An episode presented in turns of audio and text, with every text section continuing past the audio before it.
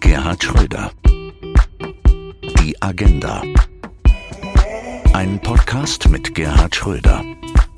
Im Gespräch mit Bela Ander. Hallo und herzlich willkommen zum ersten Podcast 2021 mit Gerhard Schröder. Nach kurzer Winterpause melden wir uns zurück, heute mit einem ganz besonderen Gast, mit Professor Gregor Schölgen. Gemeinsam mit Gerhard Schröder hat er ein Buch geschrieben. Es heißt Letzte Chance. Warum wir eine neue Weltordnung brauchen, darüber will ich heute mit beiden reden. Wir haben uns getroffen im Zooviertel in Hannover, natürlich mit Abstand, in der Kanzlei von Gerhard Schröder. Wie kam es zu dem Buch? Ja, Herr Schröder und ich sind seit vielen Jahren im Gespräch. Schon äh, in seiner Zeit als aktiver Politiker haben wir uns immer wieder mal ausgetauscht. Äh, das hat sich intensiviert im Zuge der Biografie, die ich über Herrn Schröder schreiben durfte. Und als diese Entwicklungen der jüngeren Vergangenheit um die Jahreswende dichter wurden, teilweise eskalierten im internationalen Bereich, haben wir gesagt, das sollten wir mal aufschreiben mal gucken, was jetzt eigentlich passieren muss, damit wir diese Schwierigkeiten, globalen Schwierigkeiten irgendwie in den Griff bekommen. Das Buch hat ja eine steile These. Der Westen liegt im Koma, heißt es in dem Text dazu. Paralysiert und apathisch verfolgen Europäer und Amerikaner die weltweite epidemische Zunahme von Krisen und Kriegen. Und Sie sind der Meinung, dass es äh, überlebte Strukturen gibt und wir die Quittung für die Fehler der Vergangenheit bekommen. Warum so alarmistisch? Zunächst einmal, um äh, die Wahrheit zu sagen. Und das ist ja immer richtig und wichtig, denn es ist ja so, dass wir insbesondere äh, im Westen Schwierigkeiten mit uns selber haben, aber auch mit äh, denkbaren Partnern äh, überall in der Welt. Die Schwierigkeiten mit uns selber sind evident, etwa in der NATO, wo wir im Mittelmeer einen Konflikt zweier NATO-Partner haben, nämlich Griechenlands und der Türkei, äh, wo wir auf der anderen Seite riesige Probleme im wirtschaftlichen Bereich haben zwischen Amerika und Europa. Mit Zöllen äh, belegt man sich gegenseitig. In der Energiepolitik ist man weniger Partner als vielmehr Gegner, belegt sich mit Sanktionen. Also ganz unverkennbar Auflösungserscheinungen, die man zur Kenntnis nehmen muss und auf die es eine Antwort braucht. Es geht ja vor allen Dingen um die Rolle des Westens in dem Buch und die äh, Notwendigkeit zu mehr Eigenständigkeit bei den Europäern. Also bei uns auch wenn wir uns freuen, dass der Podcast weltweit gehört wird, was uns sehr freut, aber bei uns hier in Europa. Sie schreiben, dass der europäische Handlungsspielraum nach dem Ende des Kalten Krieges nicht etwa gewachsen, sondern in praktisch jeder Hinsicht empfindlich geschrumpft ist. Das verwundert ein bisschen, denn ein bisschen sah es doch eine Zeit lang so aus, als seien wir auf dem Weg zum wirklich vereinten Europa mit mehr Macht, auch weltweit. Was ist da schiefgelaufen? Schiefgelaufen bei uns zunächst mal relativ wenig äh, in der Welt, außerhalb von Europa, ist sehr vieles schiefgelaufen. Äh, wenn man an die jüngsten Entwicklungen beispielsweise in den Vereinigten Staaten denkt, das ist ja keine Geschichte, die vor drei oder vier Wochen begonnen hat. Die hat einen Vorlauf über Jahrzehnte. Also nicht nur erst unter Donald Trump? Nein, natürlich nicht. Nein. Das ist jetzt ein aktuelles Beispiel. Was, wo sehr vieles schiefgelaufen ist, ist in der sogenannten Dritten Welt, wie man sie in der Zeit des Kalten Krieges äh, nannte, also auf der südlichen Halbkugel die Krisen, Konflikte aller Art, die sich da seit einiger Zeit vermehrt zeigen, die sich gegenseitig hochschaukeln. Politische Krisen, wirtschaftliche Krisen, militärische Krisen, Umweltkrisen, Pandemien aller Art. Denken Sie mal an Zentralafrika, denken Sie an die Sahelzone, denken Sie an das nördliche Afrika. Das ist in der Komplexität eine Entwicklung, die wir bis dahin nicht kannten. Und wir waren in keiner Weise oder kaum darauf vorbereitet, angemessen auf diese Entwicklung zu reagieren. Das ist damit gemeint. Jetzt haben wir, Sie haben es angesprochen, Herr Professor Schölgen, gerade erlebt die Inauguration des neuen amerikanischen ja. Präsidenten auf den Stufen des Kapitols, wo noch vor zwei Wochen ein wilder Mob wütete und äh, die heiligen Institutionen der amerikanischen Politik in Besitz nahm. Da hat jetzt ähm, Lady Gaga auf einmal die Nationalhymne gesungen, alles war neu.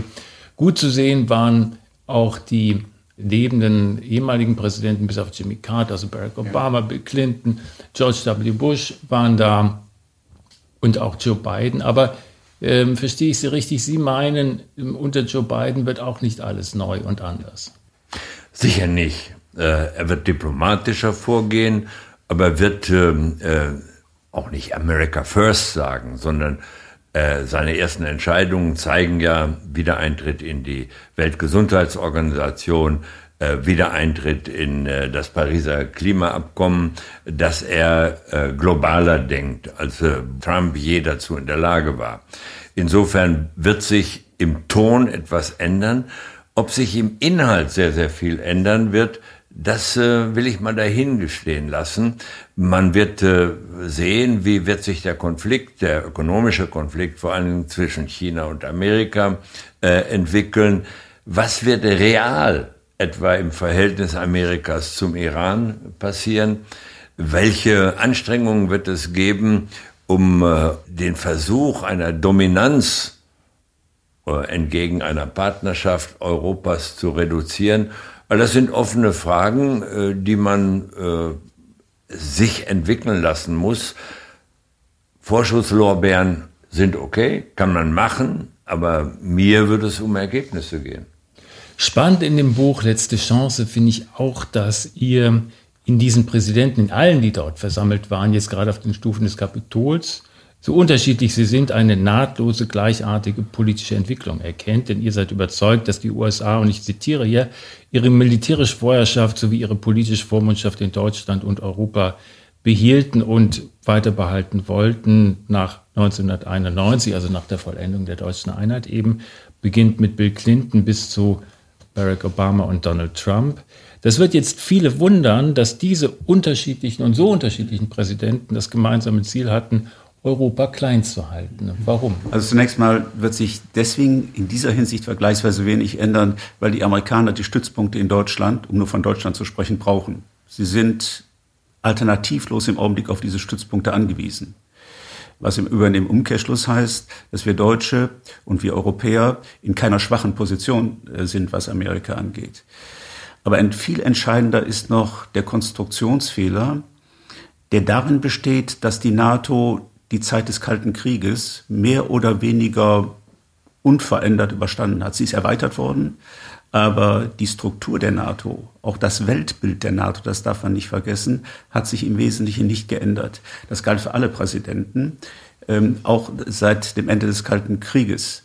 Während des Kalten Krieges war es klar, dass die Amerikaner aufgrund ihres nuklearen Monopols in vielerlei Hinsicht und aufgrund ihrer militärischen Unabkömmlichkeit natürlich in der Lage waren, äh, die Richtung vorzugeben. Es konnte nicht anders sein. Amerika musste die Führungsmacht sein. Die Frage ist, wie das nach dem Ende des Kalten Krieges aussieht, also in einer Zeit, in der der eigentliche Gegner seit nunmehr 30 Jahren verschwunden ist. Das ist der Konstruktionsfehler, den wir meinen.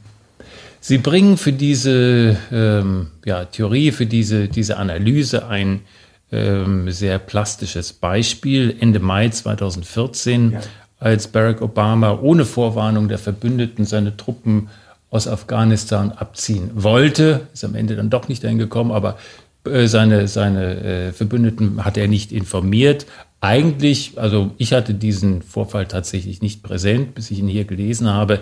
Und ich habe das, diese Vorgehensweise im Grunde alleine Donald Trump zugeschrieben, äh, der das ja kürzlich erst gemacht hat. Aber Sie schreiben, arbeiten heraus, dass das unter Obama genau das Gleiche war. Und Sie werten das so, das war eine Bankrotterklärung der amerikanischen Afghanistan-Politik und es war auch eine Bankrotterklärung der Atlantischen Allianz, militärisch und politisch. Das ist ja schon ein starker Tobak. Ja, ähm, das ist, sagen wir mal, eine angemessene Beschreibung für einen Sachverhalt. Obama hat innerhalb von sechs Jahren drei Kurskorrekturen allein in äh, Afghanistan vorgenommen. Ähnliches gilt für den Irak. Ohne dass Libyen. Äh, Lib ja, ja, klar, Libyen, ganz wichtiger Fall. Ohne dass die, die Verbündeten im Vorhinein informiert gewesen wären. Das ist auch deswegen so problematisch gewesen, weil der NATO-Einsatz in Afghanistan natürlich von den Amerikanern abhing. Das heißt, Obama hat nicht nur die amerikanische Präsenz in Afghanistan zu dem Zeitpunkt mehr oder weniger aufgekündigt, im Frühjahr 2014, sondern auch dem NATO-Einsatz in Afghanistan ähm, eine Abfuhr erteilt, eine Absage erteilt. Das finde ich schon außerordentlich gravierend. Oder finden wir außerordentlich gravierend? Ja, die Konsequenz daraus, so folgert ihr, muss mehr Eigenständigkeit Europas sein. Dazu zählt für dich ja auch das Angebot von Frankreich, dem französischen Präsidenten, wahrzunehmen, anzunehmen. Ähm, Frankreich, das ja seit dem Brexit die einzige Nuklearmacht der Europäer ist, der EU-Europäer. Und du sagst, wir sollten schon in einen Dialog über die französischen Nuklearwaffen eintreten, dieses Angebot auch annehmen von Macron. Warum? Es ist eindeutig, Europa, wenn es eine Rolle spielen will, wirtschaftlich, vor allen Dingen aber auch politisch, zwischen diesen beiden sich herausgebildeten Polen, Asien unter Führung von China, Führung in Anführungsstriche, auf der einen Seite, Amerika auf der anderen Seite. Wenn Europa dort eine Rolle spielen will, ökonomisch wie politisch, muss es integrierter werden, einiger werden. Dazu gehört vor allen Dingen wirtschaftliche Integration. Das heißt, die äh, Bank, die unsere äh, monetäre Politik koordiniert, die EZB, die macht eine verdienstvolle Politik, aber das reicht nicht. Wir brauchen eine gemeinsame Wirtschaft und Finanzpolitik, nicht eine gleiche, aber eine koordinierte allemal. Das heißt, Europa muss einiger werden im wahrsten Sinne des Wortes und wir brauchen, äh, um eine Rolle spielen zu können, auch eine militärische Komponente. Das heißt, äh, eine europäische Armee, mal angedacht äh, auf einem sogenannten Pralinengipfel in Brüssel, dem Jacques Chirac, ich und äh, der damalige Ministerpräsident Belgiens, Verhofstadt, teilgenommen haben. Das ist ähm, kaputt gemacht worden in vielerlei Hinsicht, aber das muss wieder aufleben, gar keine Frage. Denn dann und nur dann kann Europa eine eigenständige Rolle spielen. Und jeder, der glaubt, ein Nationalstaat alleine, sei es Frankreich, sei es Deutschland, von Großbritannien will ich gar nicht reden in dem Zusammenhang, könnte das, äh, irrt sondern nur ein einiges, ein stärker integriertes Europa, angefangen von der Eurozone, ist in der Lage, eine eigenständige weltpolitische Rolle zu spielen. Auch das versuchen wir zu beschreiben in dem Buch und äh, deutlich zu machen. Und eben auch in irgendeiner Form Teilhabe ähm, an der Nuklearstreitmacht oder das wird nicht einfach sein, die Franzosen davon zu überzeugen. Aber tendenziell ist das der Weg, äh, auf den sich Europa machen muss, äh, gar keine Frage. Das wird sehr lange dauern, äh, die Franzosen davon zu überzeugen, dass es eine Form, welche Form auch immer, von Mitsprache äh, geben muss, wenn wir es schaffen, äh, eine europäische Komponente, meinethalben in den NATO-Strukturen, aber ohne den politischen Überbau zu schaffen. Nun habe ich gestern einen flammenden Appell von Jürgen Trittin gesehen, der sich wirklich äh, emotional sehr einbrachte und kritisierte, dass Deutschland nicht bereit ist, ähm, die neue UN Initiative zu unterschreiben für ein weltweites Verbot oder für eine weltweite Abschaffung von Nuklearwaffen im Allgemeinen. Dann könnte man sagen, Jürgen Trittin, der ja auch äh, sieben Jahre unter dir Minister im Bund war, vier Jahre, glaube ich, auch hier in Niedersachsen Minister für Europaangelegenheiten. Und ähm, der in einem Stern-Interview gerade, das ist das, deswegen frage ich das, ein bisschen kokettiert oder kokettierend eingeht auf die Frage, ob er nicht in einer möglichen neuen schwarz-grünen Regierung Außenminister werden würde. Er weist das nicht zurück, sagt auch nicht, was er früher mal gesagt hat zu solchen Spekulationen. Ja, wir werden das Fell des Bären nicht verteilen, äh, bevor er erlegt ist, sondern lässt das so offen und einfach mal dahin gleiten. Ich meine, der könnte ja dann als Außenminister die Abschaffung der Atomwaffen auch äh, im Bündnis fordern. Naja, also fordern kann man das, äh, aber es ist natürlich weltfremd. Da hat, äh, das hat ja gestern auch die Sprecherin des Auswärtigen Amtes so gesagt, dass es keinen Sinn macht, diesem Abkommen beizutreten, solange die Nuklearmächte, und zwar die legitimen Nuklearmächte, nicht beitreten.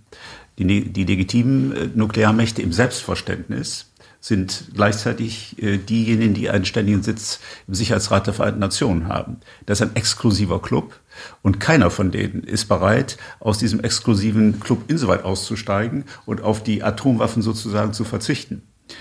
So gesehen macht es keinen Sinn. Aber es schadet natürlich nichts. Also warum soll man dem, dem Abkommen nicht beitreten? Es führt nur zu nichts. Das muss man leider sagen. Ja gut, aber was ich äh, äh, finde, ist schon, äh, wenn wichtige Mittelmächte, Deutschland gehört sicher dazu, ja. hergehen und sagen, das ist ein interessanter Ansatz, äh, auf dem wir weitergehen können und sollten, um äh, die P5-Mitglieder, so nennen sie sich ja, diejenigen, Mitglieder des UN-Sicherheitsrats, die Vetorechte haben, äh, zu überzeugen. Ist das ein Ansatz, äh, den Jürgen Trittin als, wie ich hoffe, denkbarer Außenminister einer schwarz-grünen Koalition ja wirklich massiv in Angriff nehmen kann? Und äh, dann wird er, den ich immer noch für einen wirklich tollen Politiker halte und einen absolut loyalen Mann, so habe ich ihn kennengelernt, auch in unserer gemeinsamen Arbeit, dann wird er sehen, wie weit man kommt in einer solchen Konstellation Schwarz-Grün, die er jetzt offenkundig selber auch nicht mehr ausschließt, weil sie immer wahrscheinlicher wird. Ja, so klingt das da tatsächlich. Vielleicht sollte man noch sagen, dass gerade was das, äh, die, die Nuklearfrage angeht, dass es ja auch eine Sache ist, die wir in unserem Buch beschreiben, die man nicht aus dem Auge verlieren darf. Äh, die nukleare Abrüstung hat ja in der Endphase des Kalten Krieges enorme Fortschritte gemacht. Es gab also die Vereinbarung der beiden damaligen Weltmächte, USA und Sowjetunion, den, bei den strategischen Atomfragen jedenfalls nicht mehr weiter aufzurüsten. Ähm, es gab sensationell äh, den Vertrag über den äh, Abbau der Zerstörung sämtlicher landgestützter nuklearer Mittelstreckenraketen in Europa. Der erste Abrüstungsvertrag der Geschichte überhaupt mit dieser Kapazität. Reykjavik. Sie haben recht, also die, die, die Gespräche begannen da. Und äh, dieses ist durch die Amerikaner äh, seit der Ära Bush des Jüngeren zerstört worden. Also der Rücktritt vom sogenannten ABM-Vertrag äh, durch Bush 2001 hat die, die, die sensible nukleare Konstruktion bei den strategischen Waffen empfindlich gestört, wenn nicht zerstört. Und äh, Trump hat 19, 2018 und 19 beginnend sich aus dem INF-Vertrag, also dem Vertrag über die nuklearen Mittelstreckenraketen zurückgezogen. Das sind außerordentlich weitreichende Entscheidungen gewesen, über die wir uns in unserem Buch auch berichten. Ja, was Reagan und Gorbatschow geschaffen haben, ähm, haben dann George W. Bush und Trump zerstört. Ja. Herr Schirgen, der erste Kanzler, den ich bewusst erlebt habe als kleiner, kleiner Junge, ich war damals vier Jahre alt, war Konrad Adenauer. Das war also so, dass ich äh, da an einem Apriltag mit meiner Mutter am Rheinufer stand und wir sahen, wie ein Schiff, ich glaube der Bundesmarine, rein aufwärts fuhr Richtung Röndorf mit den sterblichen Überresten des Altkanzlers und er dann äh, zu seinem äh, Begräbnis dort gebracht wurde. Sein Nachfolger Erhard erinnere ich nicht mehr und äh, auch Kiesinger nicht, aber natürlich stark Brandt und äh, Helmut Schmidt, auch Helmut Kohl. Und Helmut Kohl war für mich immer verbunden, natürlich mit der Einheit, aber auch mit Europa und ganz besonders auch mit diesem Vertrag von Maastricht, der für mich ähm, äh, immer auch so ein, ein Meilenstein war auf dem Weg zur EU. Aber Sie arbeiten heraus in dem Buch Der Vertrag von Maastricht war ein fauler Kompromiss. Warum? Weil man muss natürlich dazu sagen, dass der Vertrag von Maastricht in einer Situation ausgearbeitet, unterschrieben worden ist, Anfang der 90er Jahre, als die Welt im totalen Umbruch war, äh, in jeder Hinsicht.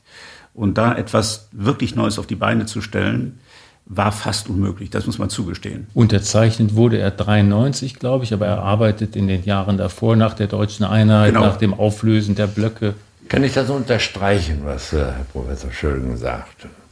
Warum war das ein problematischer Vertrag?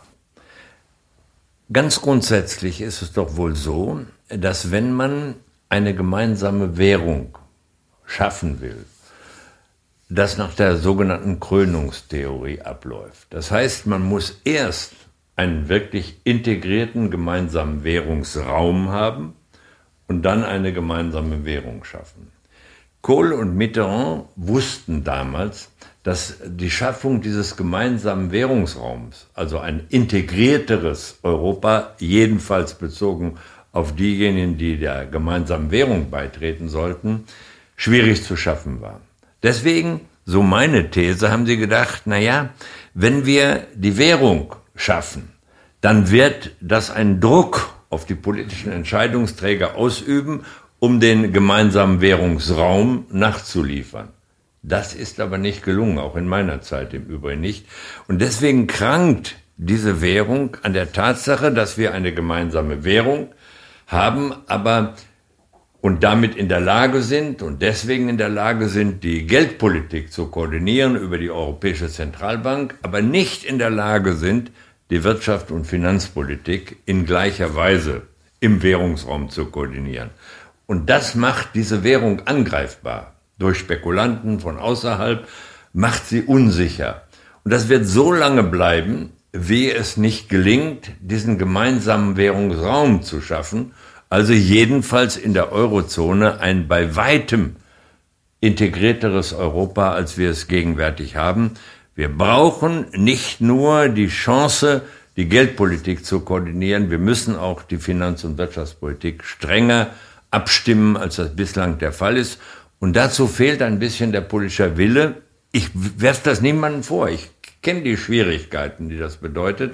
Aber das muss geleistet werden, sonst bleibt diese Währung immer angreifbar. In die Zeit deiner Regierung, Gerd, ähm, fiel auch ein großer europäischer Impuls. Im Grunde finde ich den historisch noch nicht so gewürdigt, nämlich die Osterweiterung. Wenn man sich anguckt bei Maastricht, wie viele Staaten es da gab ähm, und dann wie viele Staaten es gab unter mhm. deiner Regentschaft, dann war das ja ein erheblicher Impuls, auch für mehr Integration.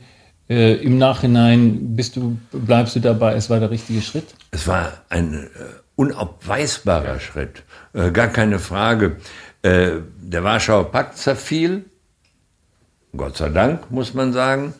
Und äh, die ehemaligen Staaten des Warschauer Paktes wurden souveräne Staaten und wollten Mitglieder der Europäischen Union werden.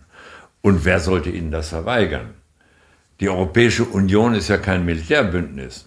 Vielleicht wird es das einmal und äh, daran äh, ist ja zu arbeiten, aber damals war das nicht der Fall. Äh, also haben wir gesagt, dies sind souveräne Staaten, deren Wunsch es ist, äh, zum integrierten Europa zu gehören. Wer wollte ihnen das verweigern? Äh, es gab ein, wenn man so will, äh, ein historisches Fenster, das sich öffnete nach dem Zerfall des Warschauer Paktes. Also musste man äh, diese Staaten aufnehmen. Es war auch richtig, auch im Sinne von Europa.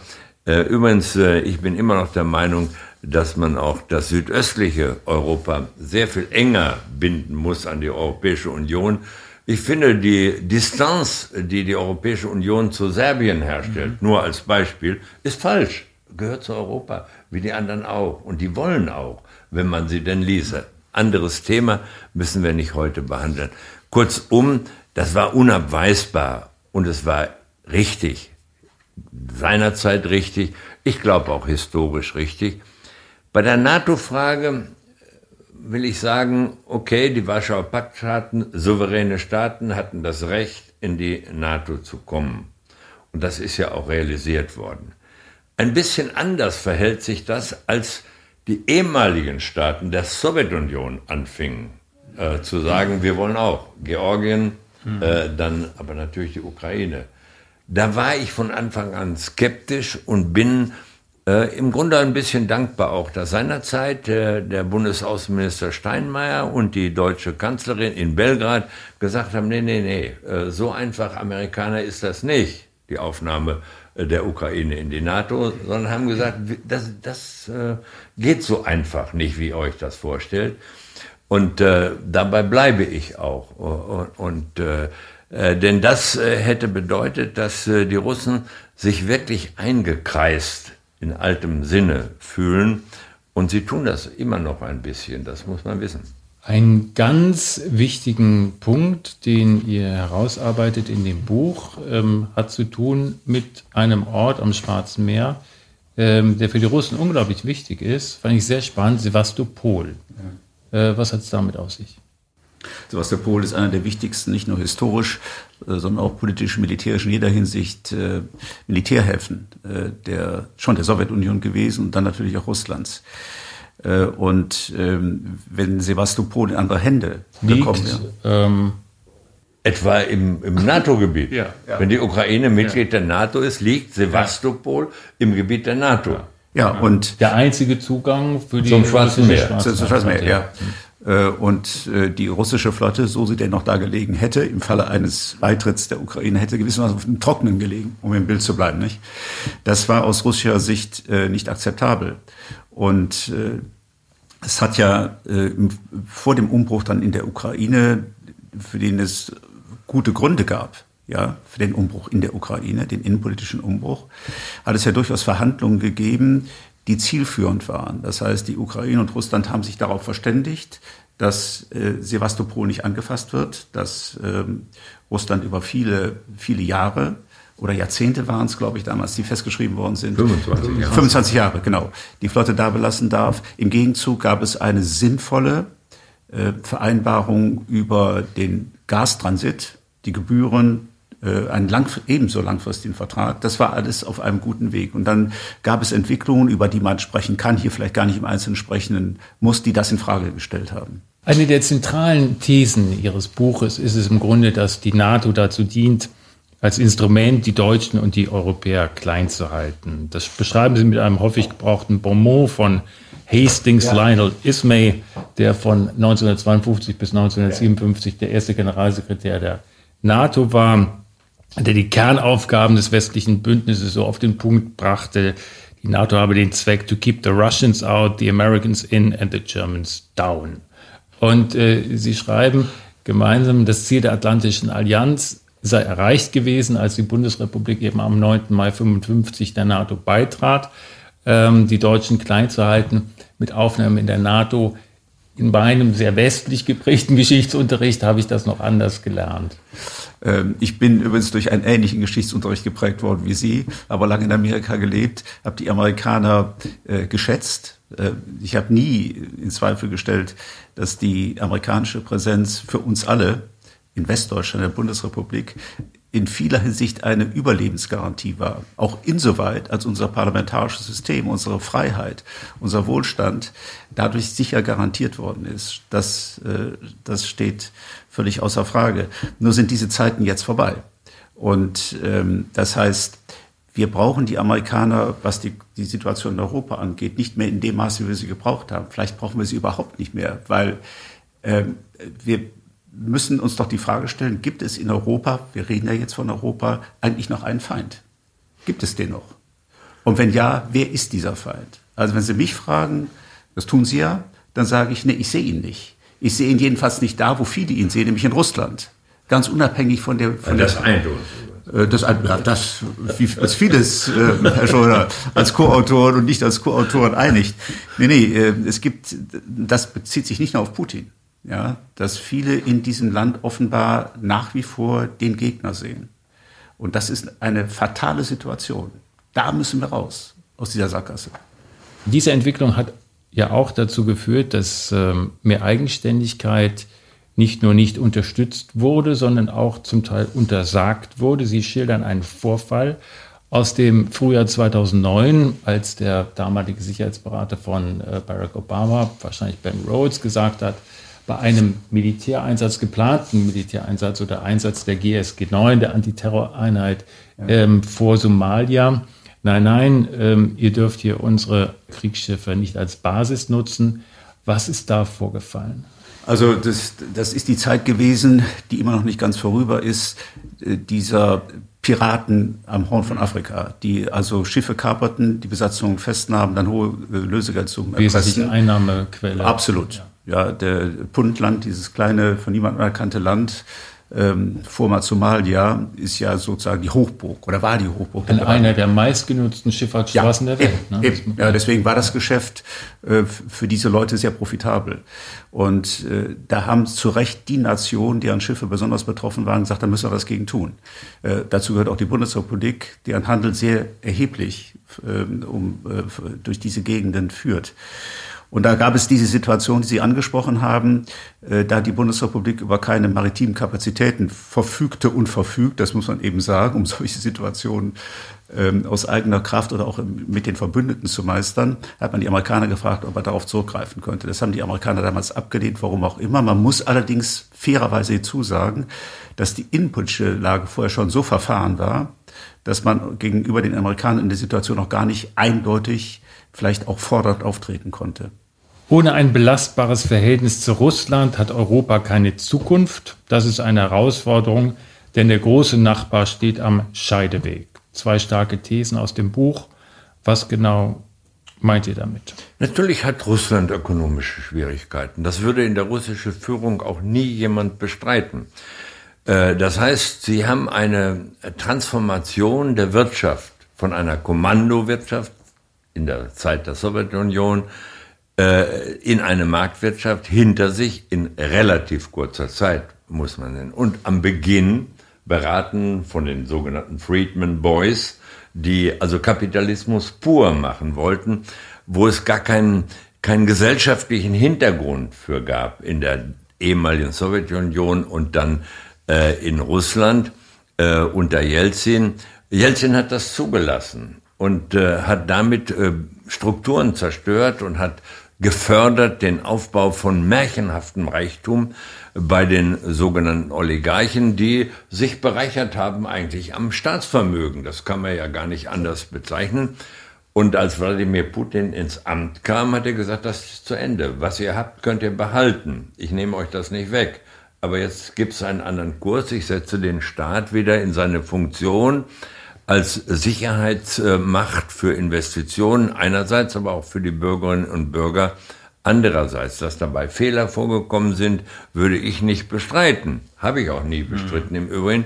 Aber es war eine notwendige Maßnahme, die äh, geschaffen wurde. Gleichwohl gibt es weiterhin Probleme, die man nur hinbekommen kann, wenn es äh, einen wirklich ökonomischen wie politischen äh, partnerschaftlichen Austausch zwischen Russland auf der einen Seite und äh, Deutschland, besser Europa, aber eben auch vor allen Dingen Deutschland auf der anderen Seite gibt. Darum geht es, denn äh, die Amerikaner sind weit weg, was Russland angeht. Äh, die trennt der Atlantik.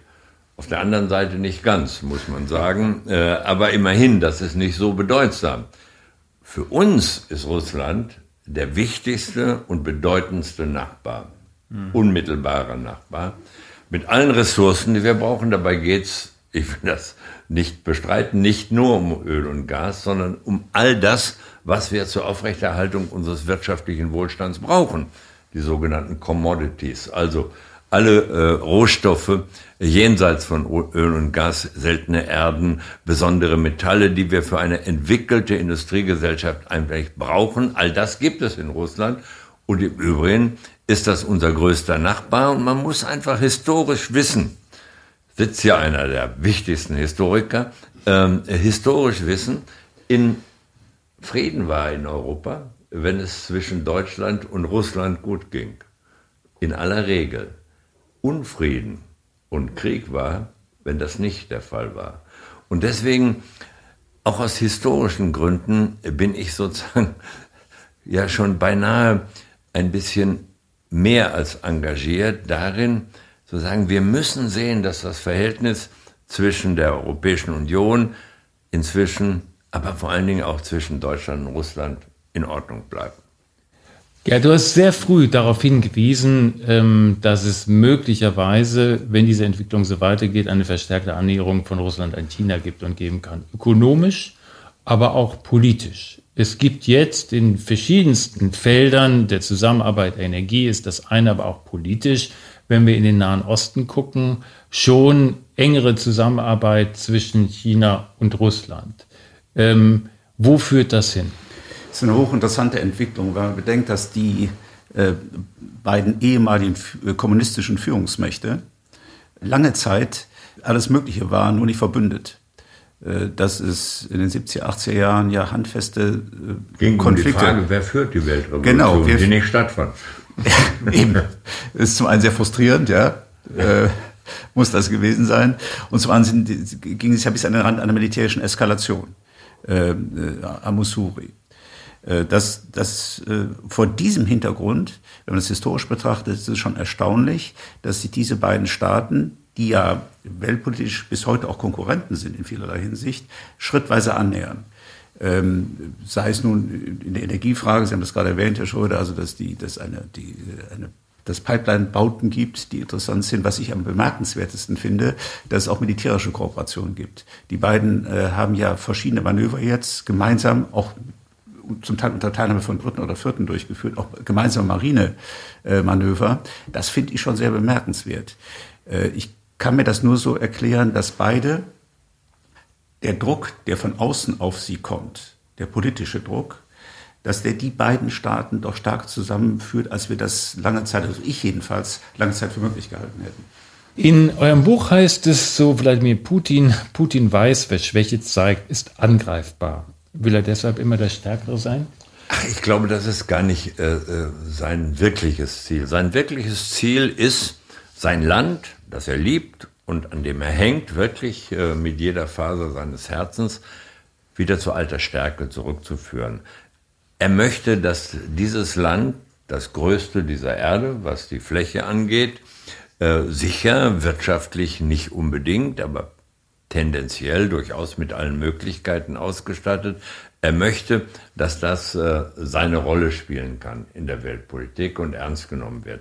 Diese Sprüche, die seinerzeit dann auch Obama gemacht hat von Russland als einer Mittelmacht, das macht man nicht, äh, weil äh, das ist ein P5-Mitglied, das ist ein, ein Mitglied des äh, äh, Sicherheitsrats der Vereinten Nationen mit Vetorecht ausgestattet. Man kann kein globales Problem ohne Russland lösen und deswegen ist das, was er sich vorstellt, Russland zu stärken und äh, äh, zu einem Partner in der Welt wiederzumachen, nachvollziehbar und auch richtig im Übrigen.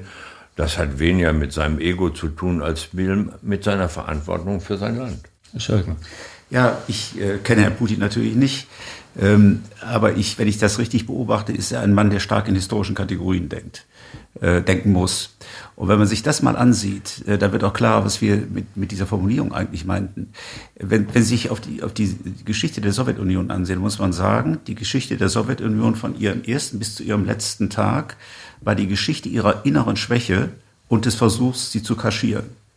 Äh, denn wenn man Schwäche zeigte, das ist der Sowjet, dem alten Russland und dann der Sowjetunion wiederholt passiert, dann laufen sie Gefahr, dann liefen sie Gefahr, angegriffen und wenn es hart auf hart kam. Speziell die Sowjetunion. Genau. Von, Aus ideologischen Gründen. Absolut. Ne? Ja. Und vernichtet zu werden. Das ist denen äh, der Sowjetunion, das wissen wir alle, ja infolge des deutschen Eroberungs-, Beute- und Vernichtungsfeldzuges der Jahre 1941, 44 fast passiert. Fast wäre das passiert. Äh, das sitzt tief. Ähm, und wenn man jetzt bedenkt, dass die Sowjetunion, dass Russland mit dem Zerfall der Sowjetunion über Nacht unvorbereitet wieder in eine Situation kam, einer Situation äußerster Schwäche. Herr Schröder hat vorhin schon darauf hingewiesen, was das wirtschaftlich zunächst bedeutete, diese Zeit des Raubkapitalismus, die ja die zehn Jahre unter Jelzin. Wenn man bedenkt, dass das immense territoriale Verluste waren. Äh, das waren ja nicht nur irgendwelche Quadratkilometer, damit gingen Industrien verloren, damit ging Know-how verloren, dann gingen äh, gut gebildete Menschen verloren. Dann war das eine Situation immenser innerer Schwäche. Und ich würde schon meinen, dass eine, anknüpfend an das, was äh, Herr Schröder gerade sagte, was eine große Leistung Putins gewesen ist, wie immer man ihn im Übrigen einschätzt, ähm, aus dieser, das Land aus dieser tiefen Schwäche herausgeführt zu haben, so dass es heute nicht mehr in der Situation ist, die Obama so polemisch, wie Sie das sagten, äh, beschrieben hat. Angela Merkel hatte letzte Woche einen Auftritt in der Bundespressekonferenz, da ist sie auch nach ihrem Verhältnis zu Russland gefragt mhm. worden. Und interessant war, dass sie sich auf der einen Seite ausgesprochen hat für die Freisetzung von Nawalny, dass sie aber ebenso klar gemacht hat, sie ist weiterhin für die Fertigstellung von Nord Stream 2. Zudem hat sie sehr deutlich gemacht, dass die USA weiterhin Handelsbeziehungen auch im Energiebereich zu Russland unterhalten, dass sie also Öllieferungen bekommen aus Russland, äh, dass sie gesagt hat, dann muss auch alles auf den Tisch. Also äh, das war sehr klar. Und dass sie ebenfalls gegen die Anwendung von exterritorialem Recht ist, wie wir es in diesem Falle hier erleben. Äh, durch die USA. Dann hat sie auch noch gesagt, dass sie ähm, über das Paul-Ehrlich-Institut bereit ist, Hilfestellung zu leisten bei der Zulassung des russischen Vakzins äh, Sputnik in der Europäischen Union. Hat dich dieses weiter bestehende Commitment zu Russland überrascht? Nein, hat mich nicht überrascht. Äh, das muss ich wirklich sagen, denn sie ist die einzige gewesen über die Zeit, die in der Europäischen Union Gesprächspartner, respektierter Gesprächspartner, Partnerin im Übrigen von Putin immer ge geblieben ist. Sie hat, äh, wie ich finde, fälschlicherweise den übertriebenen Sanktionen zugestimmt. Aber das ist ein anderes Kapitel. Jedenfalls hat sie dafür gesorgt, dass der Gesprächsfaden nie abgerissen ist. Sonst wäre zum Beispiel äh, die Situation in der Ukraine in ganz anderer Weise eskaliert und wäre Minsk äh, ja gar nicht möglich gewesen ohne sie. Die Franzosen alleine hätten das nie geschafft. Äh, und äh, Sie ist äh, respektierte Partnerin von Putin immer geblieben. Das weiß ich aus vielen äh, Gesprächen heraus, sowohl auf der einen wie auf der anderen Seite. Und das ist auch gut so, denn das ist Deutschlands Rolle auch. Er hat sie wahrgenommen und äh, dass sie dabei bleibt, auch unter Druck, finde ich hochrespektabel. Äh, und äh, ich würde ja hoffen, dass äh, äh, ihr Nachfolger, denn eine Nachfolgerin ist ja nicht in Sicht, ihr Nachfolger in ähnlicher Weise agiert. Egal von welcher Partei er kommt, da kann man sich in Grenzen, ich will das nun auch nicht äh, zu sehr äh, mit Komplimenten versehen, in Grenzen gewiss, äh, aber jedenfalls schon freuen, dass das Verhältnis jedenfalls nicht zerstört worden ist, im Gegenteil. Und das war wichtig für Deutschland, das war auch wichtig für Europa. Da hat sie wirklich einen Fund, mit dem man auch in Zukunft äh, geschaffen, mit dem man auch in Zukunft äh, wuchern kann. Eine Kontinuität, die ja mit Armin Laschet im Kanzleramt gewährt wäre. Das ist wohl so, denn äh, all das, was ich weiß über äh, seine öffentlichen Äußerungen, was Russland angeht, ist das eher Kontinuität als alles andere. Katastrophe, aber das ist ja nun Geschichte, wäre so jemand wie Röttgen gewesen. Nun, der ist es nicht geworden. Äh, das können wir da das, auch aussagen. Das kann man der CDU auch nur wünschen. Gerd, wir haben deine Follower bei LinkedIn. Da hast du mittlerweile mehr als 45.000 gefragt, was sie denn für Fragen haben wollten. Und äh, einige davon will ich hier gerne einbringen. Tim Pinnop hat gefragt, wie schaffen wir es, dass es in vielen Gebieten der Außen- und Handelspolitik nicht das Gesetz des Stärkeren gibt? Und wie schafft es die Weltgemeinschaft, trotz großer Unterschiede globale Herausforderungen gemeinsam zu lösen, egal ob Klima, Pandemien, Ernährung, Bevölkerungswachstum und so weiter? Naja, das ist eigentlich Stoff für ein neues Buch. Unbedingt. das, das man schreiben sollte. Aber im Kern geht es darum, äh, nicht in Freund-Feind-Verhältnisse und Denken zurückzufallen. Sowohl im Verhältnis zu China, und ich finde zum Beispiel die Idee, die da wieder im Schwange ist, äh, eine Anti-China-Koalition in Asien aufzubauen und in die G7 daraus eine G9 oder sonst was oder D10 ist da abenteuerlich nach meiner Auffassung. Das kann man nicht ernsthaft wollen. Wir haben die G7, äh, ich habe seinerzeit immer gesagt, da gehört Russland rein und dann machen wir daraus eine G8, meinetwegen auch mit China eine G9. Aber jetzt die Vorstellung zu haben, man könnte die G20 unterteilen in ein Bündnis, in dem dann offensiv gegen Russland äh, und gegen äh, China vor allen Dingen organisiert wird, das sind doch abenteuerliche Vorstellungen. Das ist genau das Gegenteil dessen, was der Fragesteller will. Man kann doch nur sagen, wir müssen eine Rückkehr zum Multilateralismus. Ich hoffe, dass Biden sich daran beteiligt. Die ersten äh, Entscheidungen, die er getroffen ist, ja. zeigen in diese Richtung. Ja. Sie stimmen mich nicht glücklich, aber optimistisch, wenn er dabei bleibt. Das wird sich zeigen, etwa im Verhältnis zum Iran.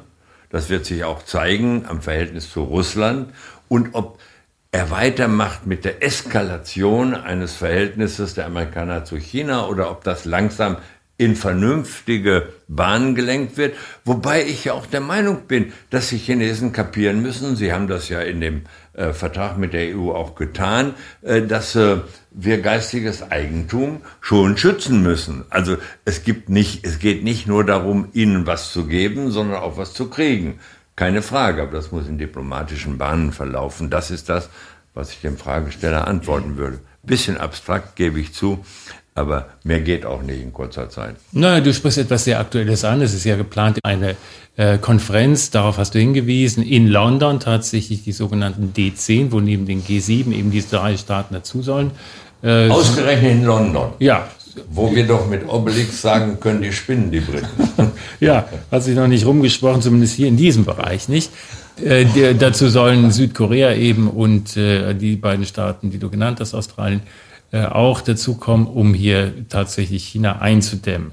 Auch mit China beschäftigen Sie sich, ähm, Herr Professor Stölgen, auch sehr stark in diesem Buch, Gerd, und ähm, gehen auch auf den Umgang ein äh, mit Corona, äh, mit der Corona-Pandemie und sagen auch, na ja, die haben tatsächlich am Anfang erstmal ähm, alles abgeblockt, äh, um dann ähm, in China auf diesen globalen Ursprung hinzuleiten und damit von eigenen Defiziten abzulenken. Jetzt ist es immer noch so, dass äh, Corona unser tägliches Leben dominiert. Wie umgehen auch in Zukunft mit China?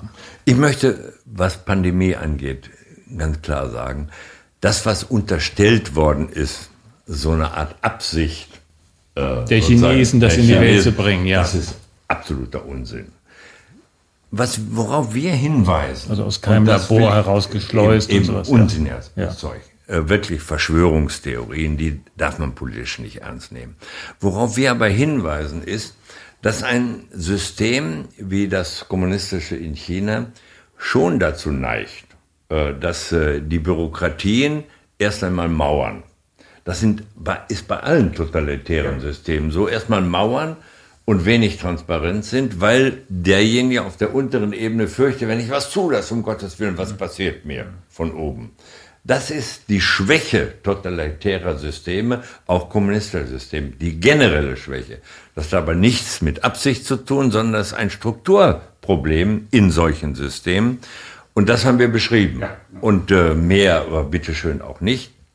Der Vorteil dann wieder war, aber es ist ein zweifelhafter Vorteil für uns als Demokraten, war, dass sie dann natürlich, als die äh, Pandemie um sich griff in Wuhan und anderswo, äh, eine Möglichkeiten hatten, dass Gott sei Dank kein demokratischer Staat hat, obwohl wir es besser machen können, als wir es am Anfang getan haben, nämlich abzuriegeln und zu sagen, so, jetzt werden erstmal Millionen sich selber überlassen, zwar verseucht, aber sich selber überlassen.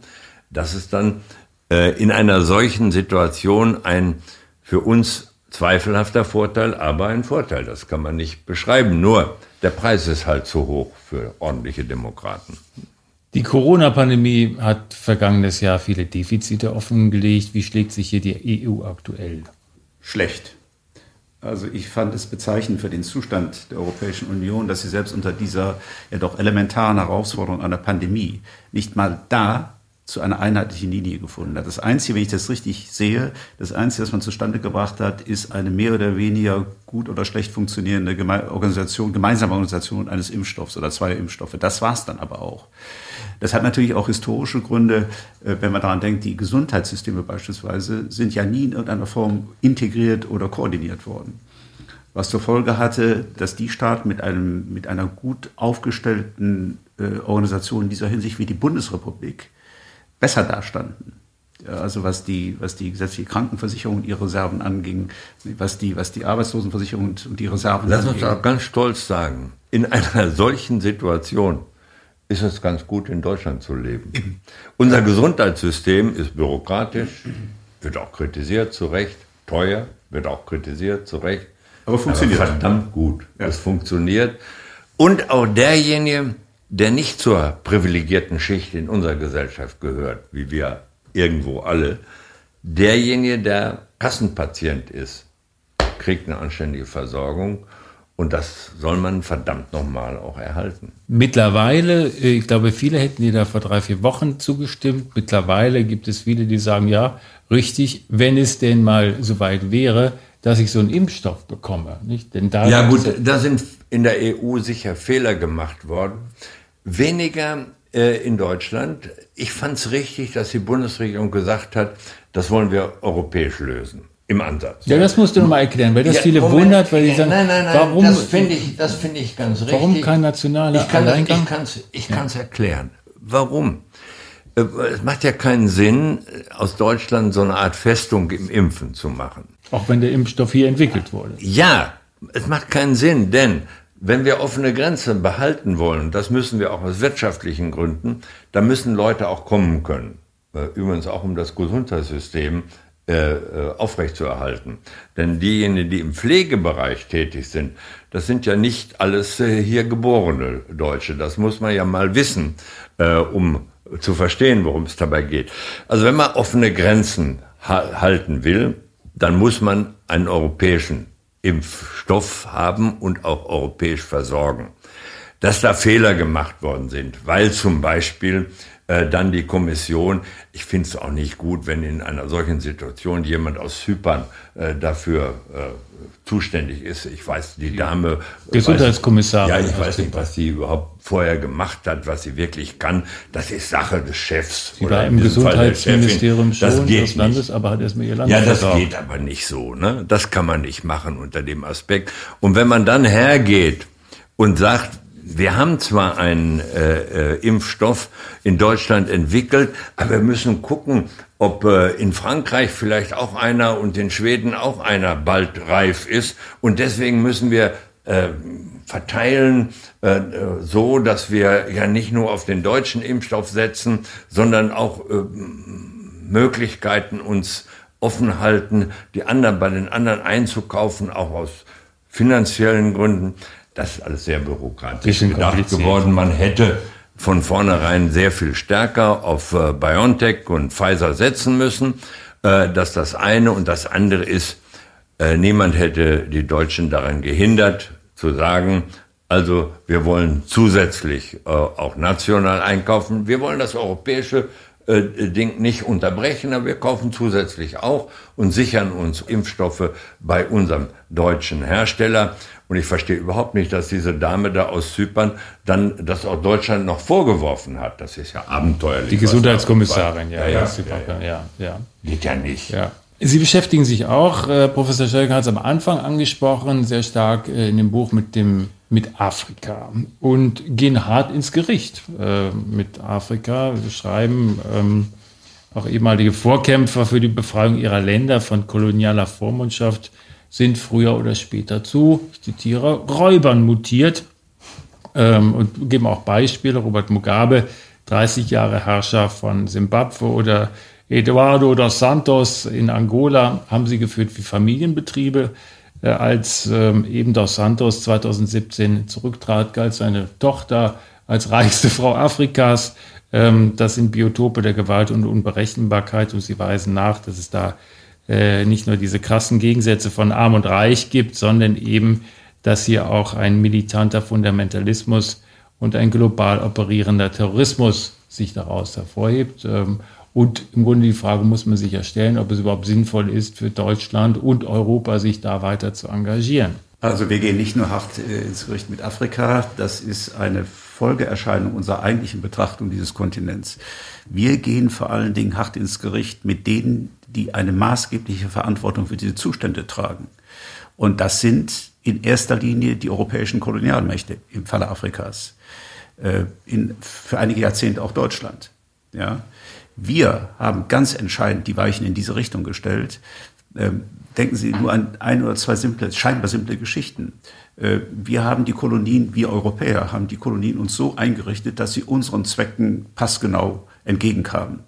Da wurden Grenzen gezogen, die bestenfalls sich daran orientierten, ob der Mitkonkurrent auf kolonialem Gebiet damit zufrieden war, ja oder nein. Da hat man sich arrangiert. Ob man damit Völker zerlegte, äh, alte ethnische, kulturelle, wirtschaftliche Strukturen Stammes. zerstörte. Eben, ja. Das hat, das hat eigentlich niemanden interessiert. Ähm, wir haben, was die, die Ausbeutung dieser Staaten angeht, das allerdings auch über die Zeit der, der unmittelbaren Kolonialherrschaft hinausgehend, uns ausschließlich an unseren eigenen Interessen äh, orientiert. Da die meisten dieser Staaten und Völker von uns abhängig blieben, weil wir haben ja die, die Infrastruktur beispielsweise geschaffen, hatten die kaum eine Alternative, als äh, sich dagegen zu stellen. Das heißt, was wir in vielen Staaten Afrikas heute sehen, ist eine mittelbare, jedenfalls eine mittelbare Konsequenz dessen, was wir da angestellt und eingerichtet haben. Das müssen wir unbedingt sagen. Das ist die eigentliche Hauptursache. Sie schreiben auch, dass wir für jeden Flüchtling in Europa 135 Mal mehr zahlen als für einen Flüchtling in der Nähe seiner Heimat. Mhm. Was folgt daraus? Das äh, ist ein Zitat eines renommierten englischen äh, Migrationsforschers. Ja, daraus, das ist ein ganz entscheidender Punkt. Daraus folgt, dass äh, oder lassen Sie mich das so zunächst sagen, es gibt ja noch in dieser dramatisch sich verändernden Welt einige Wohlstandsinseln. Das sind nicht mehr viele. Das nördliche Amerika, Europa, äh, aufs Ganze gesehen unbedingt. Ähm, und dem gegenüber steht eine wachsende Zahl von Staaten, ja, sagen wir Staaten, teilweise ganze Kontinente, die nicht mehr aus einer Kraft lebensfähig sind. Was die Menschen dort tun, würden wir alle machen. Wir würden versuchen, dahin zu gehen, wo das Überleben sichergestellt ist. Beispielsweise nach Europa. Da wir das auf Dauer aber gar nicht stemmen können. Wir können nicht eine unbegrenzte Zahl von Migranten, Flüchtlingen, Asylanten stemmen. Das ist physisch schon unmöglich. Gibt es nur einen Weg und das ist überhaupt keine neue Idee. Wir müssen einen substanziellen Teil unseres Wohlstandes in diese Gegenden transferieren. Damit meine ich keineswegs nur einen materiellen Wohlstand, nicht nur Geldüberweisung, irgendwelche Schecks, die gezahlt werden müssen. landet dann bei der reichsten Frau Afrikas. Beispielsweise, ja. Das ist nämlich keine neue Idee. Jetzt ist ziemlich genau 40 Jahre her, da haben wir uns lange äh, schon nicht darüber unterhalten, über, über diese Sache. Es ist 40 Jahre her, dass Willy Brandt äh, damals als Vorsitzender der durch die Vereinten Nationen äh, der Nord, äh, sogenannten Nord-Süd-Kommission seinen Bericht vorgelegt hat. Äh, den haben wir uns nochmal angesehen. Da haben wir gesagt, da hat sich nichts geändert, im Gegenteil. Und genau diese Vorschläge. 40 Jahre, ja. ja. 40 Jahre ist es ja. her. 1980, ne, ist der, oder Anfang der 80er Jahre ist der Bericht vorgelegt worden. Ähm, es hat sich da nichts geändert. Äh, wir haben es einfach nicht kapiert. Wir haben ge geglaubt, wir könnten das ignorieren, wir können es übersehen. Die Probleme verschwinden irgendwie. Ja, es ist aber nicht passiert. Das glatte, das glatte Gegenteil ist eingetreten. Interessant übrigens, ein bisschen ähnlich wie bei der Frage ja. der Einheit. Wenn die D-Mark nicht zu uns kommt, kommen wir zur D-Mark. Ja, klar. Und wenn man das mal überträgt auf diese Situation, könnte man sagen, entweder ihr schafft Wohlstand bei uns oder ja. wir kommen zu euch. Das ist doch die Situation, in der wir sind. Äh, und äh, äh, daraus leiten sich die politischen Aufgaben ab. Ja. Die letzte Frage kommt von einem deiner Follower, Jan Engeln, der ist Student für Economics and Management an der Universität der Bundeswehr in München und fragt, die größten politischen Herausforderungen sind die Bekämpfung Klimawandel, Stabilisierung des Nahen und Mittleren Ostens sowie Zentralafrikas, wir haben gerade darüber gesprochen. Äh, und er erinnert an die Millenniumsziele aus dem Jahr 2000 und fragt, ähm, ja, wie ist denn das? Äh, braucht man nicht so ein länderübergreifendes Wertesystem mit Prämissen, auf die sich jeder Staat verpflichten muss? Er sagt, auch wenn dies eine Utopie sei, ich glaube fest daran, dass wir die Welt Stück für Stück ein wenig besser machen können. Das ist ein guter Abschluss. Äh, das ist der Inhalt von Politik. Äh, der Inhalt, der jedenfalls mich dazu gebracht hat, in die Politik zu gehen, äh, ein Stück besser zu machen äh, das ist auch das, was wir versucht haben. Vielleicht haben wir es in den Grenzen, in die man sehen muss, sogar in der Zeit der rot-grünen Koalition geschafft. Ich will daran erinnern, dass wir uns nicht beteiligt haben an unsinnigen Kriegen, wir uns aber beteiligt haben an der Stabilisierung von Ländern, die Stabilität brauchten. Wir versucht haben, äh, Europa ein Stück weiter zu integrieren, das Verhältnis zu Russland besser zu machen, als es vorher war. All das, äh, würde ich sagen, waren so Schritte, ohne, ohne jetzt äh, den Anspruch zu erheben, sozusagen die Welt wirklich verändert zu haben. Aber ich fand dieses Schlusswort ganz gut von ihm selber. Die Welt ein bisschen lebenswerter, weil besser zu machen, bezieht sich jetzt vor allen Dingen auf die Frage Klima. Äh, aber eben auch nur schrittweise. Da bin ich nicht äh, der Meinung, dass man jedes Problem unter diesem Ziel subsumieren könnte. Das sollen die Grünen gerne tun, ich jedenfalls nicht. Es gibt auch noch ein paar andere Probleme, die zu lösen sind. Äh, denn das müssen die auch wissen. Zum Beispiel eine friedliche Welt zu erhalten, da gilt doch der alte Satz, Frieden ist nicht alles, aber ohne Frieden ist alles nichts. Gerd Schröder, Professor Schölgen, ich danke sehr für dieses wunderbare Gespräch.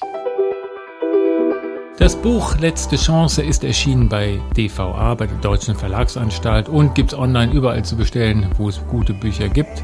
Irgendwann sicherlich auch mal wieder im stationären Handel. Wir hören uns wieder in 14 Tagen dann zu aktuellen Themen. Wer so lange nicht warten will, Gerd Schröder ist jetzt auch bei Clubhouse, also man kann ihm auch da begegnen. Viel Spaß und bleiben Sie gesund. Ihr Bela Ander. Gerhard Schröder. Die Agenda. Eine Produktion von ABC Communication.